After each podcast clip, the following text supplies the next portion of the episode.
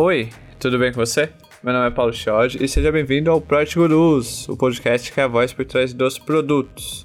Hoje a gente está recebendo um rockstar da área de designer UX e afins. Hã? Ele que é parceirinho, sócio, assim ó, ó, amigo, hein? Do, do Barba, do Barba lá, Rodrigo Lemes, Barba. É, tá aqui, que é uma honra tá, ter ele aqui. Rafael Buriti. Tudo bem, Rafa? Fala aí, Paulinho, como é que tá? Tô bem, e você? Como você tá? Tô bem, cara, tô bem. Diante do que a gente consegue estar, né? Tamo, tamo enfrentando o dia a dia. Ondas de demissões em massa. Exato. Tá afetando até os Exato. PDs e o X. É, tenho, tenho minhas dúvidas se não tá afetando mais. Por que, você Apesar acha? Apesar de que. que é, eu não tenho mais. números, né? Mas, mas eu, eu vejo que no, no final, assim, né? Existem sempre alguns elos mais fracos, né? Se a gente pode dizer, entre aspas, aí, né? E, e, sem dúvida, talvez numa hierarquia dentro de uma empresa de produto, design talvez seja o elo mais fraco do que uma pessoa de produto, imagino eu. Ô Pablo, o elo mais fraco não é os agilistas? Olha, a gente já falou sobre isso, né? Sobre. Pra mim, é. Uma, pra mim, você tá. Você, tá você tem uma, uma, um cargo que ensina as outras pessoas a fazerem as coisas. Esse é o elo mais fraco. Porque as pessoas podem aprender sozinhas no final das contas. Se elas quiserem. Mas originalmente, aí a gente pode ir fundo, né? Mas originalmente o objetivo do agilista não é de fato implantar a cultura e, e saindo aos poucos, assim? É, essa não era a proposta original? Deveria. É, começou com o Scrum Master, que no geral o Scrum Master tem que ser demitido do time em algum momento. Né? Mas é, é porque, pô, senão o time vai ficar dependente da, da, de uma pessoa e não faz muito sentido isso. O princípio é, é um ter... time autônomo, né? É, pois é. Só que aí ele, ele, o objetivo é aprender as coisas. O Agile Coach é para você conseguir aprender. Agora, no caso de produto, eu também acho que é, se as pessoas conseguirem se resolver, conectar todos os pontos sozinhas, avaliar os resultados, entender é, ciclos de feedback, para onde o produto tem que ir, também não precisaria do PM, é que organizacionalmente falando é um negócio complexo de se ter, ainda mais em empresas que são maiores. Né? E do ponto de vista de, de UX, é, dá para você ter produto sem experiência? No passado a gente tinha, só que a, a consequência que tem é que você tem muitas barreiras de entrada nesse produto que o usuário não, ou não vai entender o valor ou não vai conseguir usar que é o que acontece com esses softwares que são mais antigos que, que, que, que herdaram um, passado de desenvolvedores criando a, a interface, né? sem pensar em, em experiência. É que um, um, bom ponto que você trouxe, assim, e eu sempre falo que a experiência ela vai acontecer, independente se tem alguém focado em projetar ela ou não, né? E ela funcionar ou não funcionar, porque a gente sempre defende muito que o designer está ali para mitigar uma, um problema, um erro, né, e tal. E a real é que no final das contas sempre é uma aposta, né, gente? Tem muita gente aí que faz sem e deu certo, né?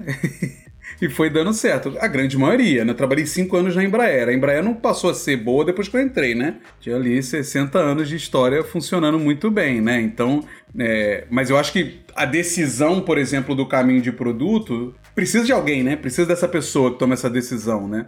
Ele pode não ser uma pessoa de produto, mas alguém focado para isso, né? Agora, as telas, às vezes você pode abrir essa mão e tudo mais. E tem sempre a terceirização, né? É mais fácil terceirizar um designer do que um product manager, não sei, vocês acham? É, eu nunca, eu nunca, nunca, nunca trabalhei com product manager terceiro, né? Mas talvez funcione. É que ele vai ter que pegar um, um, contexto de negócio que vai demorar um pouco mais, né? Mas a, na mesma linha que você falou, tipo, a experiência vai ter que acontecer, a decisão vai ter que acontecer. Seja lá quem vai tomar, né? Então, é, Assim, eu acho que essa tria, a tríade de produto, design engenharia, ela é uma boa tríade, porque ela, ela junta elementos fundamentais para que você, você tiver um bom processo, é, olhar para o negócio, para você economizar dinheiro no fim das contas e lançar produtos melhores. Né? É, que tem a hipótese de ser melhor, que é o que você falou. É sempre uma hipótese, uma aposta, vai para o ar, aí depois que a gente vê o que, que rola, né? Mas é um bom papo esse, assim, tipo, é, são, são cargos que eles são é, eles estão na borda das coisas, né? Agora, por exemplo,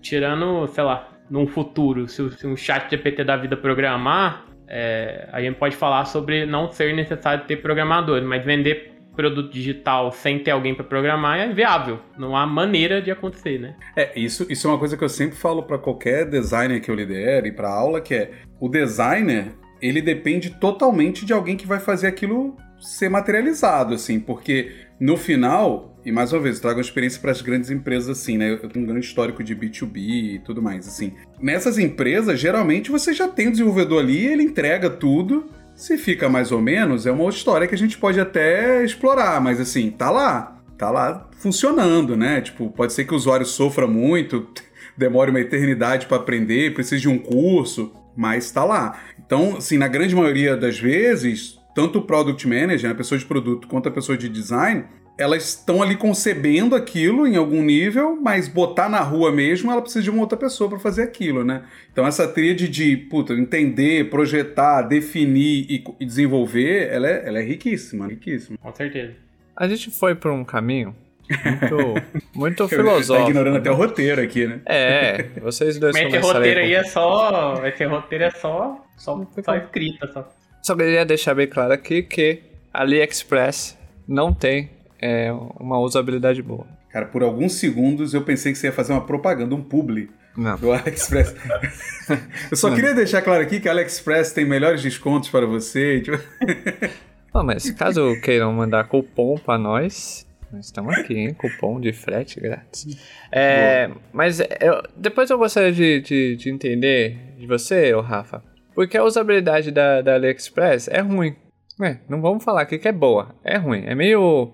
Você entra lá, É você tipo- vai entrando. É igual a Shopee, né? Isso, você vai entrando lá, de- parece que você tá na, na galeria Pagé, não? Você vai entrando assim, ó. Você vai entrando em umas lojas que tá escrito oficial, mas não é oficial. É, de repente você tá vendo é, escovinha pra. E é, é bom que você não sabe o que é pirata e o que é original, né? Porque tem os dois ali no meio, né? Tipo, você não tem Isso. clarezas. É. Tá ali. Mas olha, pega a Amazon, né? Não tem um exemplo melhor aí que, de, de fato. Eu não vou dizer que é a usabilidade, tá, cara? Porque assim, a usabilidade ela tem vários parâmetros e vários diretrizes para você construir uma boa experiência, né?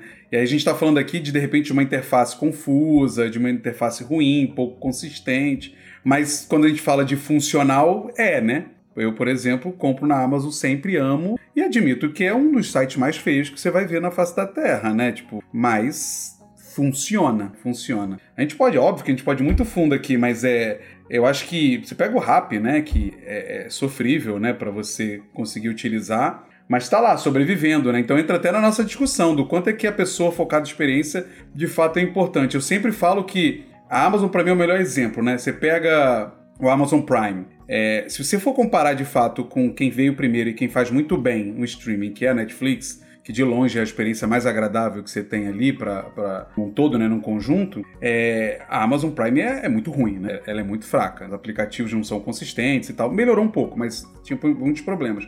Mas ela tem uma funcionalidade para um cinéfilo, para mim, que é matadora. Você sabe qual é? O. É o do nome do, a- do ator da cena e a música? Porra, É, é aquilo ali é muito sensacional bom. aquilo. É isso. Eles compraram o IMDB só para fazer essa conexão e trazer essas informações ali para quem é fã do negócio. Então, tipo, muitas vezes a decisão é de negócio, pura de negócio. Não importa se a usabilidade é é mais ou menos, mas eu vou trazer essa funcionalidade tão incrível aqui que vai sobrepor, né? Norman fala muito sobre o design emocional quando você fala de design visceral, comportamental e etc. O que que tá falando aqui? A gente tá falando das camadas, né? A pessoa, ela, ela não se preocupa só com quão fácil é de usar, que é o comportamental. Ela também se preocupa com quão bonito é, que é o caso que a gente falou que não é ali, né? E, gente- e ela também se preocupou o quanto, o quanto aquilo faz sentido para ela como social, né, para as pessoas. Então, a gente também pode trazer isso pro produto, né? Tipo, olha, não é o mais fácil do mundo, mas ele tem isso aqui que me traz um conforto, uma coisa muito legal que é eu sei exatamente quem tá naquela cena, né? A pessoa, quantos filmes ela fez. Ou seja, puxa, a usabilidade pode não ser a melhor, mas a informação, que é parte da experiência, né, que ele me traz aqui, é perfeita, né? Então, tipo, essa decisão é uma decisão muito difícil. E aí, trazendo para o seu tema, é uma decisão em conjunto entre PD e PM. Nossa, viu como ele é do métier? Ele já fez a ligação com o tema. E antes da gente se aprofundar no tema, recados. Porque a gente, o papo é tão bom com o Rafa que a gente começou aqui no, no papo. Vocês dar recados. E foi embora. E foi embora. Primeiro recado. Tá ouvindo pelo Spotify e Apple Podcast? Clique no botão seguir pra você saber sempre que um episódio vai ao ar. Esse ano vai ter muitos episódios. Spoiler, muitos episódios. E dê 5 estrelas. E terceiro é, recado é assine a Project Oversee, a maior newsletter de gestão de produtos do Brasil, que está da América Latina, hein, Pablo? Por 89 reais por ano, aí você divide em 12, dá 7,41. Mais barato mais do que, que eu um, até. mais barato do que um litro de óleo, soja. Não dá aqui. As tuas, as tuas propagandas, suas comparações são muito boas. É, tá na hora de ajustar o preço dessa newsletter aí, então. Olha aí. Olha Baseado, aí, pessoal, ó, aproveitem. baseado na UFIR. Agora só velhos sabem o que é UFIR. o que é o FIR? FIR é uma unidade de, de comparação financeira inventada na época do Collor. Pra quando a Olha! gente era muito ferrado com inflação, aí a galera criou isso para poder fazer um comparativo e manter um. Procurem aí. Eu não sou um economista, mas é, é- é isso. Tempos de inflação. Você que é muito novo, você não sabe, tá reclamando de agora? Olha, era bizarro. Já hein? foi uma loucura. Continue reclamando, mas era pior. Isso, eu te dei reclamando. Então, o Pablo vai fazer. Então, aproveite antes que o Pablo é, use a tabela FIR.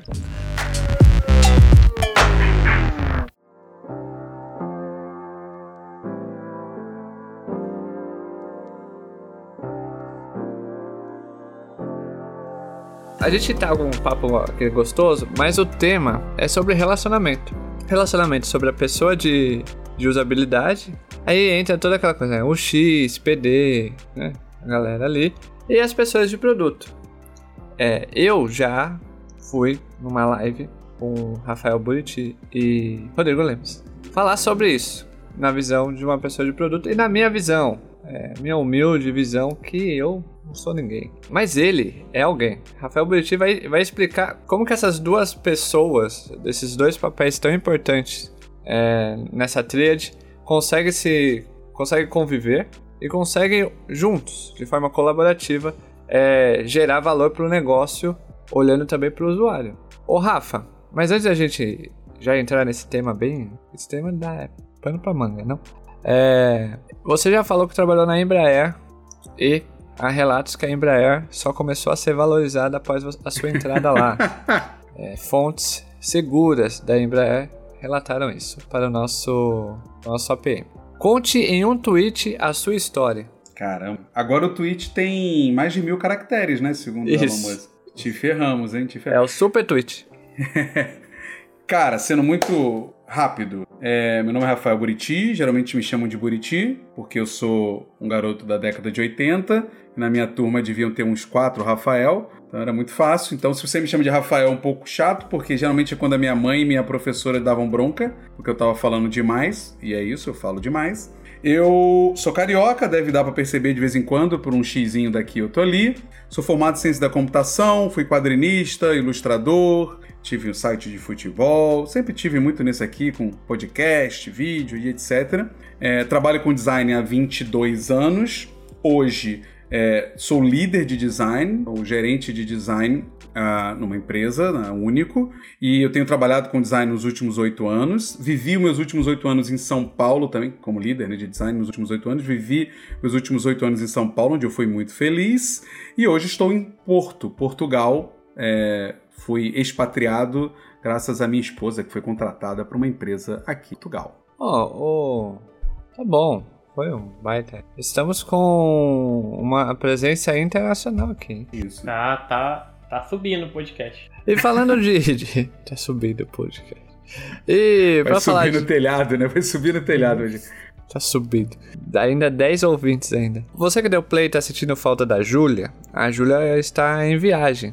Não A pôde. melhor co-host no A melhor co-host não veio, tá em viagem. Vou começar com uma pergunta dela, que ela deixou a pergunta pra você, Rafa, porque você é tão importante que ela deixou a pergunta. Que é: Como que uma pessoa de produto pode facilitar a rotina de um PD em um contexto em que a PD não fica dedicada apenas a um time? Ela atende mais de, de uma squad.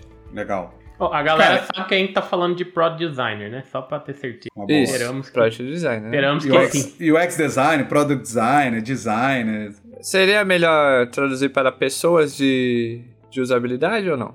Pode ser, pessoas de design, acho que tá. é- Pessoas de a- a gente- design, então. Eu gosto de dizer que a gente é designer, cara. O resto é sobrenome. Então é isso, pessoas de design. Pronto. Mas, cara, é, é um bom. É um bom. É uma boa pergunta porque esse contexto é muito comum, né? A gente estava falando aqui sobre times e demissões, etc., quem é mais importante ou quem não é. E no final das contas, né, a gente nunca tem essa garantia do um para um, né, ou daqueles ratios, né, daqueles comparativos de um designer para 10 engenheiros, para 5 engenheiros. Isso não é muito comum. Então é, é, uma boa pergunta porque, de fato, o designer precisa entrar no contexto da squad ou do produto que ele está atuando, e quando ele está em mais de um, ele tem uma grande dificuldade, principalmente se ele não for o mais sênior né, do, dos designers, assim, ele ainda está crescendo na carreira e tudo mais. Então, assim, eu acho que uma das coisas mais é, importantes para um product manager, uma pessoa de, de produto, é ter em mente para ajudar o designer né, a, a, a, se enquadrar, a entender o contexto, é documentação. Então, tipo, a, a importância da documentação daquele produto é muito grande, né? principalmente se for um produto muito técnico. Eu vivo muito essa realidade, é um extremamente de engenharia. Então, essa documentação para um bom onboard, se ele está entrando, se a pessoa está entrando, é muito importante. E o outro é fazer o trabalho de priorização com clareza. Porque o que a gente vê muitas vezes é a pessoa de produto não conseguir priorizar e depender do designer para priorizar. E aí, se o designer está com vários contextos, ele não consegue dar a atenção necessária para aquela priorização. E aí, não ter essas informações da priorização com clareza pode atrapalhar muito uma pessoa que está sobrecarregada com, com demandas de vários cenários, né, mano? Então, acho que é, são dois pontos muito importantes, cara: documentação e uma priorização, ou um cronograma, um roadmap muito, muito claro, sabe? Isso que é, é fundamental. Ô, Pablo. Documentação que você fala, Rafael, é de negócio, é, documentação de porquê, do porquê está sendo feito tanto, algo. É, pode ser tanto as histórias, né? Algo mais já ah, no tá. nível de passagem, ou até mesmo o documento inicial, o, o, business plan ali, alguma coisa que mostra o que, que o produto está fazendo, por que, que a gente está seguindo para aquela iniciativa, né?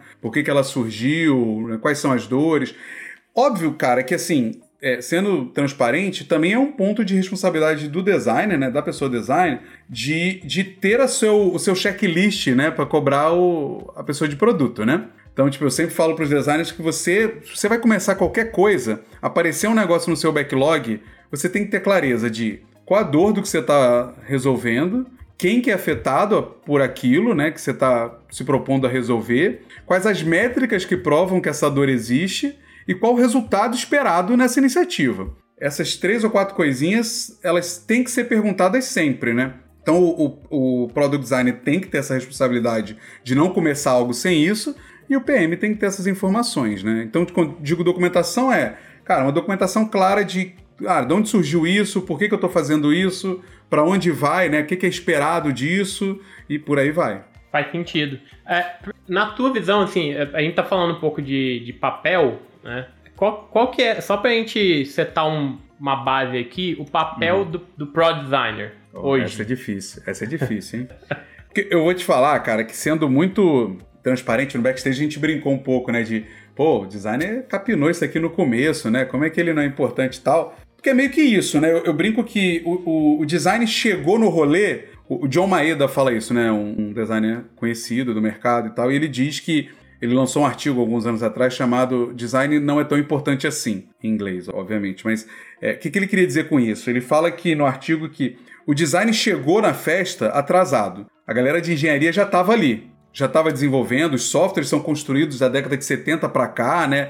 Já tem conceitos de é, você ter focado no usuário desde aquela época, mas é, a gente chegou atrasado. É, e aí, logo depois. interação humano-computador. Isso, ela já estava lá, né? Você já tem pessoas de engenharia lá na década de 70 falando disso e tudo mais. Mas, assim, era, era. Tanto que eu sou formado em ciência da computação, né? Eu, eu, eu me, me especializei em usabilidade e experiência muito por causa da IHC, que você citou aí, da interação humano-computador. É, isso já estava ali. E chegou atrasado. E aí a gente foi lá e, pô, ó, precisa, tem alguém focado nisso, o desenvolvedor vai, vai focar só nisso aqui e tudo mais e tal. Aí daqui a, pouco, daqui a pouco chega a pessoa de produto, né? Puta, a gente tem que olhar o negócio. Porque antigamente, cara, era um analista de requisito que estava ali, definia, o engenheiro e segue o baile. O design entrou para poder trazer esse viés humano para dentro do produto. Eu tenho muita dificuldade de separar o papel de fato do PD e do PM. É, eu acho que a gente pode trabalhar algumas minúcias ali, alguns detalhezinhos do até aqui o designer vai, daqui para cá talvez ele não tenha a capacidade ou no geral os designers não vão ter essa, essa habilidade para fazer isso aqui e vice-versa, né? Ah, o PM não vai desenhar a tela, não vai prototipar e tudo mais. Mas eu entendo que é, quando você fala da tríade, sem dúvida, os pontos mais conectados são o de produto e de design. Eles estão muito próximos, assim, é, é, quase, é quase uma coisa só. Quando a engenharia já talvez tenha seu, seu espaço muito bem delimitado, né? Que é o espaço da definição de como resolver aquilo, de como materializar aquilo. É, é, e aí a gente está falando sem um engenheiro aqui, para ele não se defender, mas é, essa dif diferença entre PD e PM é muito difícil. Então, quando eu digo isso, é, cara, quando fala no discovery, fala na definição do problema que vai ser atacado, isso é uma tarefa que é dos dois. PM e PD tem que tocar isso juntos, assim, não tem um dono para isso. Ah, to, toma na mão do PD e design, design, resolve aí. Só me traz a resposta de para onde eu tenho que ir. Pode acontecer em alguns contextos, mas não é esse o caminho, sabe? Os dois têm que trabalhar junto. Obviamente, um de repente vai olhar com um viés mais de negócio e o outro mais da experiência, mas o, o PD não pode esquecer o negócio também e, e o PM vice-versa, né? Então, agora, qual que é o papel exclusivo do designer? É a materialização do ponto de vista de validação, né? Ó, a gente entendeu o negócio, entendeu a dor, PM conseguiu priorizar baseado no, na estratégia da, da, empresa, do produto. Agora o designer vai ser a pessoa que vai coordenar esse processo de de construção, ideação e validação né, do, do, dessa solução. Então aqui é onde a gente está mais forte cuidando daquilo sozinho, né? É, onde eu enxergo, assim. Óbvio que vai variar tudo de cenário, né? É, varia muito, mas eu, eu concordo, assim, eu vejo muito mais. Eu acho que tem que fazer junto também, porque Senão, é, um fica com um contexto, outro fica com outro contexto, essas coisas não se interligam e, e aí às vezes não cola lá depois, né? Tipo, é, não ter alinhamento eu acho que precisa de engenharia ali também, mas tem empresas que não, tem empresas que acham que é, dependendo da, da etapa, o engenheiro pode entrar quando uma coisa está um pouquinho mais entendida já, porque aí ele vai olhar para um ponto de vista de tecnologia, né? Mas, mas isso também. Cara, e, e aí que eu falo, ah, depende do cenário, porque, mano, se você tem um design que cuida de três, quatro squads, né? Às vezes o PM vai tocar o discovery e o design vai chegar no finalzinho dele para entender e priorizar junto com o PM ou às vezes o PM está ocupado em uma outra definição, ele joga Vai tocando aí, me traz os insumos e a gente se reúne para idear e tomar uma decisão juntos. Isso pode acontecer também, né? Mas é, é interessante dizer que não tem ninguém, acho que, dono daquele, daquela etapa ali, sabe? Não é bem assim. É, eu concordo. Você falou, você falou tipo, é, tanto o design quanto o, o PM, eles não podem esquecer do negócio. É, mas eu, eu, assim, eu, eu li uns tempo, um tempo atrás, eu esqueci o nome do autor, mas depois eu, eu ponho o, o artigo aqui na, do episódio sobre como, como o X poderia ser mais estratégico na empresa. Porque eu, eu vejo muito é, ainda, apesar de já ter evoluído, de o design não, não ser estratégico na empresa. Como, qual, qual é a sua visão sobre isso? Por que, que, por que, que ainda é, pode haver essa, essa impressão? E, e, e, como que o design ele pode ser mais estratégico na empresa, assim? Porque, porque nesse artigo ele estava dando várias, é, várias dicas é, e todas elas têm a ver com a mesma coisa que o PM faz, que é olhar para tipo o que, que pode trazer receita, o que, que pode trazer custo. Mas eu vejo muitas vezes eu vejo o design muito longe disso e muito mais preocupado é, com usabilidade primeiro, com o usuário primeiro e esquecendo um pouco mais do negócio. E aí é, aí é um ponto que eu acho que, que hoje ainda tem uma colisão, sabe? É, nessa role. É, eu vejo que a, a gente, a, a, evolução do design dentro do mercado digital, é, ela veio em cima dessa discussão do olhar mais e do design centrado no usuário, né? Dessa coisa do a gente precisa projetar design como projeto, né? Orientado a quem vai usar aquilo, ou a quem vai consumir ou ao cenário em volta daquilo. Tem outras discussões sobre se é usuário ou não, né, e tudo mais. Se é o ser humano, por exemplo, tem design centrado no humano e, etc. É, e aí isso acaba enviesando muitas vezes, trazendo uma, uma ideia que eu considero, e aí é minha visão, né, às vezes muito romântica, de que você tá ali para satisfazer o usuário. Eu sempre brinco, e tem muita gente que vira o nariz para quando eu falo isso, que é em 22, 23 anos eu nunca fui contratado para fazer o usuário feliz.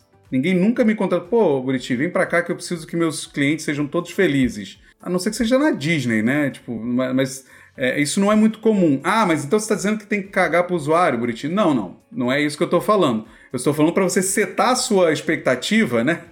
Calibrar a sua expectativa, porque a empresa dificilmente vai ter de fato uma visão de preciso deixar meus clientes satisfeitos e felizes pura e simplesmente. Isso vai acontecer se der um, de fato um retorno, né, mano? A, gente só, a empresa só vai investir de fato no cliente ser feliz se isso se converter em alguma coisa para ela. É, é, na essência é isso. Na essência é isso. Então, essa confusão do entender que você está ali para fazer aquele usuário feliz ou para melhorar a vida do usuário e esquecer que você está num produto que tem objetivo financeiro, talvez traga essa, essa distância que você está falando e que é muito comum, tá? Eu trabalhei já com PMs que, que apontam que, ah, cara, o design é muito filosófico, um design que, puxa, não, não, não bota o, o negócio em prática, a gente fica só num campo do, ah, porque isso, aquilo, usuário. É, é e o, o design ele precisa entender que o conhecimento, esse, essa informação sobre como o usuário interage ou o que ele quer do produto, está sendo coletada para que a gente consiga entregar um produto que faça mais sentido para ele e que seja fácil dele usar para ele não querer usar outro produto. É, essa é a real. Né? Então, isso é um primeiro ponto. Talvez o design precisa, precise conceber melhor isso, para que aí essa distancia, esse distanciamento que você citou possa ser é, resolvido, tá? E tem dois, é, eu acabei de citar duas camadas, né? Porque assim, quando você fala, ah, o designer, qual o papel do designer? Quando a gente fala de entender o que de fato a pessoa quer, entender de fato o problema a ser resolvido, isso está ali naquela etapa do discovery, da pesquisa, discovery é o completo, né? mas da pesquisa, que o PM está muito intrinsecamente ligado. E aí muitas vezes o design pode não estar tá naquela etapa, porque na maioria das vezes ele está na etapa do como fazer e não do porquê, né? E tudo bem, ele está nas duas. É, então provavelmente você vê mais o design que está sempre no como, que é como eu vou melhorar a usabilidade, como eu vou entregar a tela melhor, o funcionamento melhor, e não no porquê. Tem essa diferença também que às vezes acaba definindo o perfil do designer com quem você está trabalhando, sabe? É, concordo. Faz super sentido, assim. É porque às vezes eu, eu, eu vejo, tipo, que a pessoa, às vezes, ela, ela, ela não sabe sobre. Ela realmente não sabe sobre o negócio. Ela não estudou, assim. Ela, tipo, ela não ela, ela, ela não é que ela não quer, ela não sabe mesmo. Só que às vezes eu, eu também acho que ela não tá interessada em saber, porque eu acho que ela tá acostumada a olhar para essa parte de solução, para essa parte de, de, de, de, do usuário em si, né? E aí também não adianta colocar a culpa nas pessoas, né? A grande parte das vezes a empresa também não estimula que a pessoa faça isso. Então, tipo, ela ela não, não vai. Mas você acha que a escola hoje de design ainda é muito voltada mais para o usuário? Tipo, onde as pessoas estão aprendendo hoje é, é muito mais voltado para esse, esse olhar só para o usuário e não falando sobre negócio também? Ou as coisas elas estão mudando? Assim, é, a, os próximos designs eles, eles terão uma formação mais, mais de negócio também? Eu não sei se eu consigo ser otimista com relação a isso, não. Eu acho que a gente ainda tem uma, uma formação muito romântica, sim. E, e em muitos casos ela é defendida por causa disso. Assim, a gente tem uma visão errada de que, quando se fala ali né, dessa tríade, de que cada um tem que defender um ponto, né? E isso é um baita erro, na minha visão, assim. Não, não existe um profissional que está defendendo o usuário, tem um, um profissional que está defendendo o negócio e outro que está defendendo a tecnologia. Tanto engenheiro product manager quanto product designer, eles têm que olhar para essas três vertentes. Quando um designer começa a projetar algo, ele tem que entender que impacto aquilo tem no negócio, qual a limitação técnica e, de fato, como é que aquilo vai ser entregue para o usuário da melhor maneira possível. O PM, quando ele toma uma decisão de negócio, ele tem que entender o quanto isso vai impactar o usuário, como é que ele pode satisfazer o usuário e se aquilo é possível de ser feito. Né? O engenheiro, quando ele propõe alguma tecnologia, não pode ser tecnologia pela tecnologia. Ah, vou meter uma inteligência artificial aqui. Não, peraí. Isso faz, tem a ver com um negócio? Isso vai trazer retorno? E o usuário vai conseguir usar isso? Todo mundo tem que estar tá olhando para isso. E aí, quando você não tem essa visão que você citou, né, de ou não tem, ou não, ou não quer ver, fica muito difícil ser estratégico, como você perguntou. Porque assim, é, é, o design ser estratégico tem, uma, tem a ver com postura da empresa. O designer ser estratégico tem a ver com como ele encara a tarefa que ele vai fazer dentro do processo. Então, por exemplo, trabalhei cinco anos na Embraer, como eu falei. O design, a, a, a disciplina design, ela não era estratégica lá. Porque o estratégico lá é a engenharia, é a tecnologia entregue para você fazer o melhor sistema de controle de tráfego aéreo e tal. A usabilidade estava ali para suportar a melhor forma de você entregar aquilo para quem estava utilizando e que muitas vezes não tinha opção, porque é um sistema do governo, né? Você não tem opção. É... Então, você pode até chegar no estágio de design estratégico ali, mas não era o caso. Mas o designer, ele conseguia ser estratégico em, cara, como é que eu vou entregar a melhor solução para essa funcionalidade que tem que ir, porque é, é, parte do produto, mas o cliente não consegue fazer isso, o usuário não consegue fazer isso da melhor forma. Isso é, é pensar estrategicamente, né? Qual a melhor tecnologia? Ah, eu, eu, vou botar aqui a melhor interface do planeta? Não, eu vou botar isso aqui porque eu vou ter um desempenho melhor, vou entregar um tempo mais rápido para a pessoa. Essa escolha do designer é uma escolha estratégica e, e o design precisa ter essa visão. E isso muda de empresa para empresa. E isso é o grande. Isso é a parada muito legal de ser designer, porque você pode trabalhar em vários contextos diferentes, isso muda com frequência, mas também é o maior desafio porque você tem que ficar drivando isso o tempo inteiro. E sobre negócio, cara, eu sempre gosto de falar também que a gente tem uma visão muito errada, né? De é, os designers falam assim, ah, preciso aprender de negócio, aí ele vai fazer um curso da FGV, né? Não, né? Tipo, não é isso. Você tem que mergulhar no negócio que você tá. É, é, é isso. Você não precisa fazer um, um curso sobre investimento na bolsa.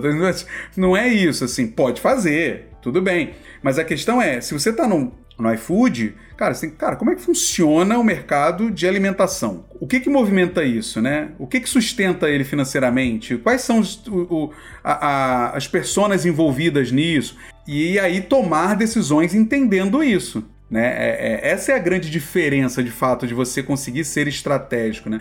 Então, é quando você perguntar, ah, você acha que a gente está sendo preparado para isso? Acho que não, por diversos problemas, né, diversos problemas que a gente vem acumulando nos últimos anos de mercado, como, por exemplo, os cursos muito rápidos, promessas de poucos meses, que produto também tem, né? Tem, acho que está no mesmo nível ali, de coisas muito rápidas, dois, três meses, 30 dias você vira sênior e não sei o que lá. Qual a chance dessa pessoa maturar de fato esse conhecimento para tomar decisões de fato estratégicas, né? Sem falar na ansiedade, que o Paulo brincou um pouco mais cedo, sobre a geração e tal. Eu não gosto de dizer que é só a geração, mas é, a ansiedade de, mano, eu ainda sou júnior, que vergonha. falei, mas calma, cara, você não vai conseguir tomar algumas decisões que um sênior exige. Então é gradual, você vai aprender, você vai passar por dois ou três mercados até entender a diferença dessas coisas e começar a tomar decisões mais experienciadas, né? Então, é, é, isso tudo acaba dificultando isso que você me perguntou. Acabei falando um monte de coisa, mas é que não é tão simples, né? Mas, mas serve para as pessoas de produto também, né, Pablo? É, as pessoas de produto. Serve, serve, serve. Pessoas de produto querem saber mais de negócio, vai assistir Primo Rico. Não é isso. vai ler o livro do João Paulo, Paulo Leman lá, da Americanas. Também não é isso. Não. não é uma boa coisa nesse momento. Meu não. Deus do céu. O, é. o, o, desse assunto aí, tipo, é, eu acho que tá muita o pessoal tá sem paciência hoje em dia. É, seja geração, não seja geração, tá todo mundo a paciência tá curta, né? Então, a, quer amanhã já passar por coisas que leva tempo. O tempo é continua rodando na mesma velocidade. Só a tecnologia que mudou, o mundo mudou, mas 24 horas são 24 horas, né? Então. Ah, e, e, eu acho até que a nossa capacidade de absorver aquilo que a gente tem que aprender não acompanhou. Essa é a real, né? Então, tipo, há 20, 30 anos atrás, para você entrar numa profissão, entender ela, você tinha muito mais espaço, tempo. Hoje, a enxurrada de novas informações, né? É, são muito grandes. Aí você abre um Instagram de um influencer da vida aí, de, de design ou de produto, tem lá o cara falando que você tem que aprender sobre inteligência artificial para ser um designer. E foi, mano, você não sabe nem fazer o protótipo no Figma ainda, cara. Como assim você quer ir pro. Calma aí, vai devagar, dá, dá tempo ao tempo e tudo mais. Óbvio que a gente entende também que muitas pessoas cara, precisam ganhar rápido um dinheiro. Tem isso também é uma situação que acaba levando a isso. Mas de fato isso acaba impactando na maturidade e na forma como o profissional lida com os desafios que você falou. Porque no dia a dia, esse negócio de ah, é, se eu não fizer o produto entendendo de fato o que o usuário quer, isso não é assim desse jeito, não é você ir lá entrevistar ele. Existem outras formas de você entender o que o usuário quer. Não é só você ir falar com ele diretamente. Tem outras fontes, né? E até o próprio dono da empresa, que as pessoas às vezes têm uma implicância de. É, é, muito mal entendido, né? O top-down, né? Pô, a pessoa tem 30 anos, cara. Eu lá vou voltar com o exemplo da Embraer, que é, que é um exemplo muito. que foi um tempo complexo ali. É, você tem pessoas que estão há 20, 30 anos trabalhando com o sistema de tráfego aéreo, controle de tráfego aéreo. Qual a chance de você, designer, entender mais que essa pessoa? Zero. É zero. É até negativo até. É. Eu diria que se você fizer isso, você tem que tomar um tapa na cara na mesma hora do, desse senhor que tem 30 anos de carreira. Porque não consegue, não tem como. Legal. Aceitou isso? Você vai conversar com ele e você vai entender como é que o usuário do, do sistema de fato usava, gostava de usar o produto. Ah, mas ele vai estar enviesado. Ok, mas ele é uma das fontes. Então tem que ouvir ele. A outra fonte é o usuário de fato. A outra fonte é a lei, que diz como é que o produto tem que ser feito. Não adianta você brigar com a lei. Você tem que fazer ela do jeito que está.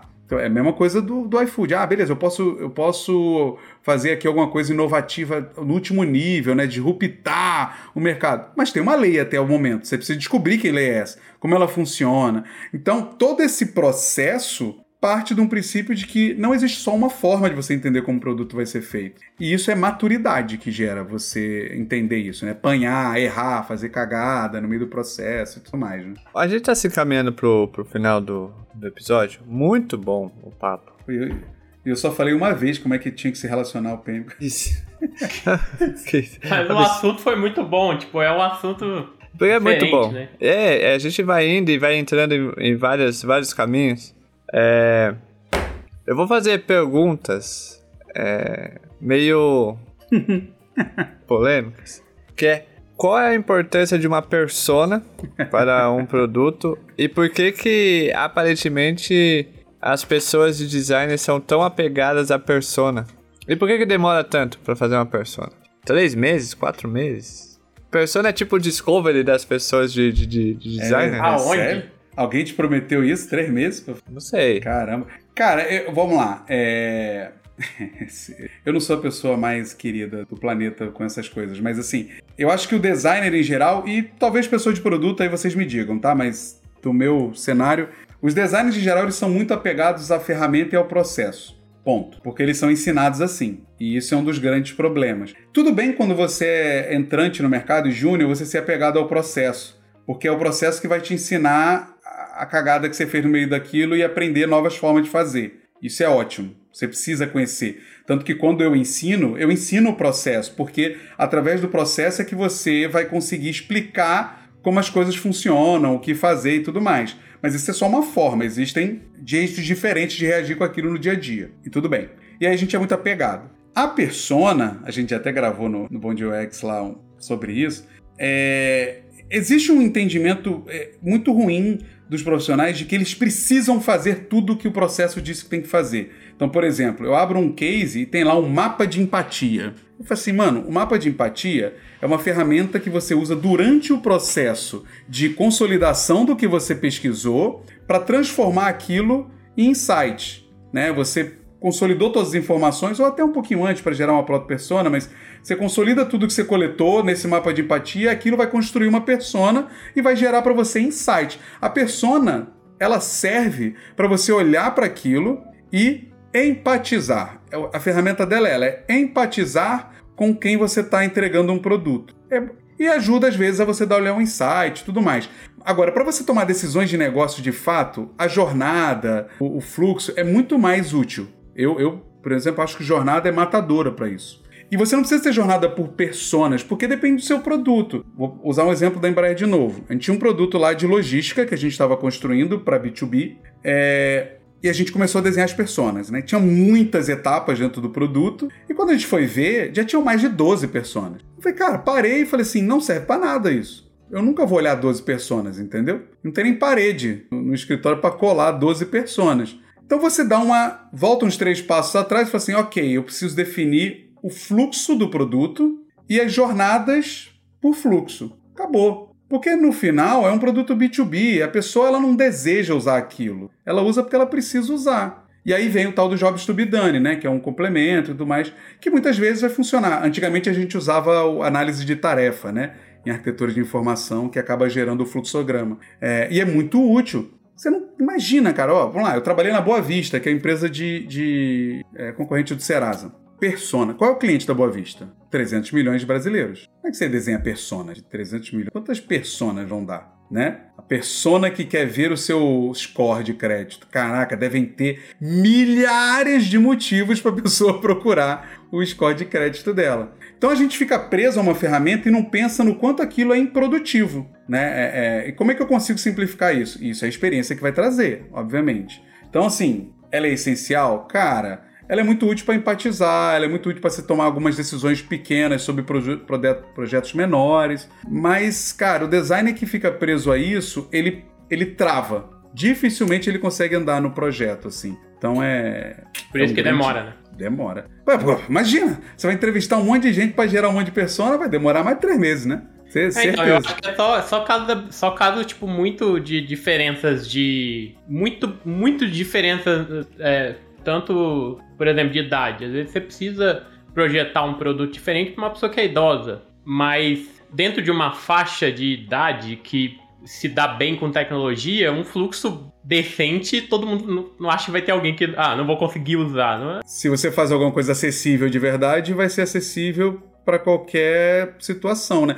E, cara, sendo sincero, o próprio Alan Cooper, que cunhou o termo, escreveu, né, About Face, ele já não é tão a favor mais, viu? a galera tem que ler um pouquinho. Tá doendo, Paulo? Tá sentindo essa dor aí no seu dia a dia? Não, sei. De nada. Não sei. É. Porque eu converso com poucas pessoas, né, Pablo, no meu dia a dia. Ah, bem poucas. Quase. É, e as pessoas mandam essas essas coisas. Ah, como que eu lido com um PD que demora, com a persona? Mas não é só a persona, né, Paulo? Demora com qualquer coisa. Isso também tem um ponto, né? É, é, às vezes o, o designer. E aí volta para a questão do negócio, que é uma visão de onde ele está incluído também, né? Eu tenho falado isso muito na empresa, assim, de, dependendo do lugar. Pega um comparativo, né? A Embraer e a Único, onde estou hoje. A Embraer é uma empresa gigante, é um transatlântico, consolidada, faz projetos de três sem brincadeira, gente. É, eram projetos de cinco anos. Tipo, cara, cinco anos de projeto, você pode se dar o luxo de gastar três, seis meses em, em uma estruturação muito bem definida, são um escopo fechado, não é ágil, né? É, é outra história. Agora, quando você fala numa startup que está é, o tempo inteiro criando um novo produto ou buscando um novo market fit, o produto que está aqui já chegou num estágio, a gente precisa ampliar a proposta de valor dele, porque daqui a seis meses talvez não exista mais esse produto, não faz sentido você gastar três meses numa persona e muito menos seis meses num discovery. O design precisa entender esse contexto e como é que eu consigo reduzir isso? Como é que eu consigo fazer em ciclos menores? Esse é o grande desafio. É Mas que às vezes, conseguir... eu, às vezes eu acho que as pessoas querem que ela não tá gastando três meses, ela tá gastando dinheiro. É... Ela tá gastando dinheiro. E, e, corre atrás de uma coisa inalcançável, que é a é. certeza é. do que vai fazer. Você nunca vai ter certeza. Você pode reduzir ao máximo o erro, mas assim, nunca vai ter certeza. Por mais que você entreviste mil pessoas, você ainda não tem garantia de que aquela decisão é a decisão que vai dar certo. Não tem. E certamente não vai dar certo para todo mundo. Tipo, não importa o que você faça. Mas é eu, às vezes eu acho que o senso de urgência não é, não é igual.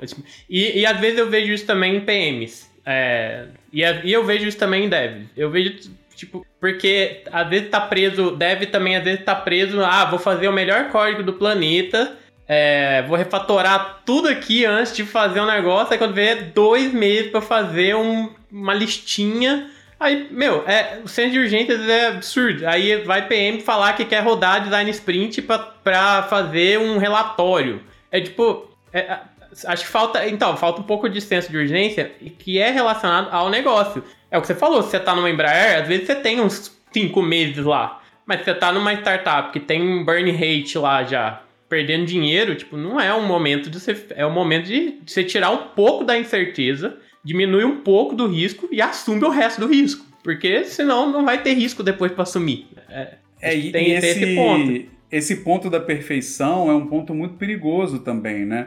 É, o design é muito, é muito comum também, tá? Ele chega num produto, vê um fluxo que tá zoado e ele acha que tem que mudar o fluxo inteiro porque tem que entregar a melhor experiência.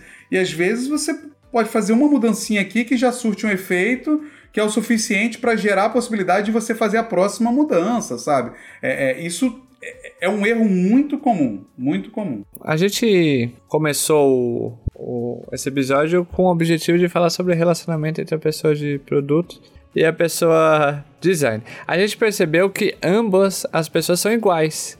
É, amb ambas têm Exato. senso de urgência descolada da realidade do, de negócio. É, são apegadas a processos e ferramentas. Olha só, que coincidência, não? É, é, oh, pergunta, Rafa, só que por questão de curiosidade. assim como o Martin Kager é para as pessoas de produto, Don Norman é para as pessoas de designer? Rapaz, aliás, eu conversei com os dois no Good Morning UX, viu? Fica a dica. Olha Design Team, a gente bateu um papo com os dois lá. Link na descrição. Eu, eu, fiz umas perguntas um pouco provocativas lá, não sei se ele gostou tanto, não. Mas assim, talvez tenha um pouco esse, esse apego, mas eu sou enviesado para dizer que o Norma tem um pouco mais de, de bagagem para justificar. do que o Keiga, não sei. Mas assim, pode ser, a gente pode ir mais fundo nisso. Ô Pablo, uma conversa que vai longe. Duraria, duraria horas aqui, é. É, Rafael Buriti voltará ainda esse ano. Sim. Voltará. É, vamos o patrocínio ter... da AliExpress. Isso. E do Bom Dia o X. Vamos fazer esse, essa collab, ô Rafa. É... Vamos, vamos sim. Com... Mas eu consigo fechar o programa para vocês da relação. Qual é, é a relação? MPD. Vai lá. Se ambos têm essa dificuldade, ambos precisam se puxar e se colocar na realidade. Quando um tiver com a visão melhor, chamar o outro e botar para a realidade né, e vice-versa. Ambos têm que entender que meu pai falava, né, que eu sou responsável pela saúde financeira do lugar onde eu trabalho, porque eu quero continuar tendo meu trabalho lá. Então eles precisam ter muito sempre esse foco de, ok, eu preciso entregar o melhor possível, mas qual é a realidade? Quando um não tiver, o outro puxa e a gente tem que se ouvir. Então assim, essa relação tem que ser uma relação de bons ouvintes, de parceiro, de confiança, né? E, e de uma pessoa. O livro Cinco Desafios das Equipes fala bastante né, sobre confiança como a base de qualquer equipe de alta performance, porque uma, uma, equipe que confia em si mesmo não vai ter medo de conflito, vai se questionar, vai se cobrar, vai olhar para o resultado. Então, se essa relação entre o PD e o PM for baseada em confiança, eles não vão ter problema de se cobrar, de, de dar um feedback. E isso é essencial porque ambos precisam que esse trabalho funcione para que o produto entregue um resultado. E se não entregar resultado, facão, né? Não tem trabalho. Exato. É, esse ponto é muito importante, não levar pro lado pessoal, saca? Tipo. Nunca, exato. Não levem. Vamos. Se, se, se não levar pro lado pessoal, tem chance de evoluir junto. Se levar, pode esquecer. É apenas um trabalho, já diria um filósofo contemporâneo chamado Silva Pablo. É. Então, é, a gente está se caminhando pro, pro final do episódio. Links na descrição é, Bom Dia o X, é, o pessoal, a conversa do Matt Kagan, Don Norman, link, links na, na, na, descrição. Perfil de Rafael Buriti no LinkedIn também. Vai lá, adiciona ele, manda uma mensagem. É, usa o X. não, pera. Vamos reformular aqui a pergunta para mandar pela pra mensagem do Rafael. Que é: Os PDs estão morrendo? Essa é a pergunta do momento. que a gente só tá mudando o agilista para PD. E essa é a pergunta do momento. Primeiro semestre vai ser so sobre isso. É, então, muito obrigado, Rafa, por você, diretamente de Portugal, estar tá aqui com a gente. É, eu gostei muito do seu escritório ali, eu gostaria de mencionar isso. Você que não tá. É um podcast, né? Você que não tá vendo, mas com certeza nos cortes no nosso Instagram você vai poder é, ver o quão bonito é o escritório de Rafael Buriti. Né? Se não, você pode conferir no Bom Dia UX, toda quarta-feira às 7 da manhã no YouTube. Isso. Olha só, é, é, ele é do métier, entende? Não é à toa que ele é uma das é. maiores referências no rolê. Não é. é. Pablo, muito obrigado pela sua presença. É, gostou do papo? Gostei demais. Só falar pra, pra galera lá no perfil da Júlia e, e parabenizar ela por por Isso. ela ter virado co-host e falar para ela parar de faltar no trabalho. Isso. Mandem mensagens para a Júlia com a seguinte palavra: Maldivas. Beijo, tchau, fui.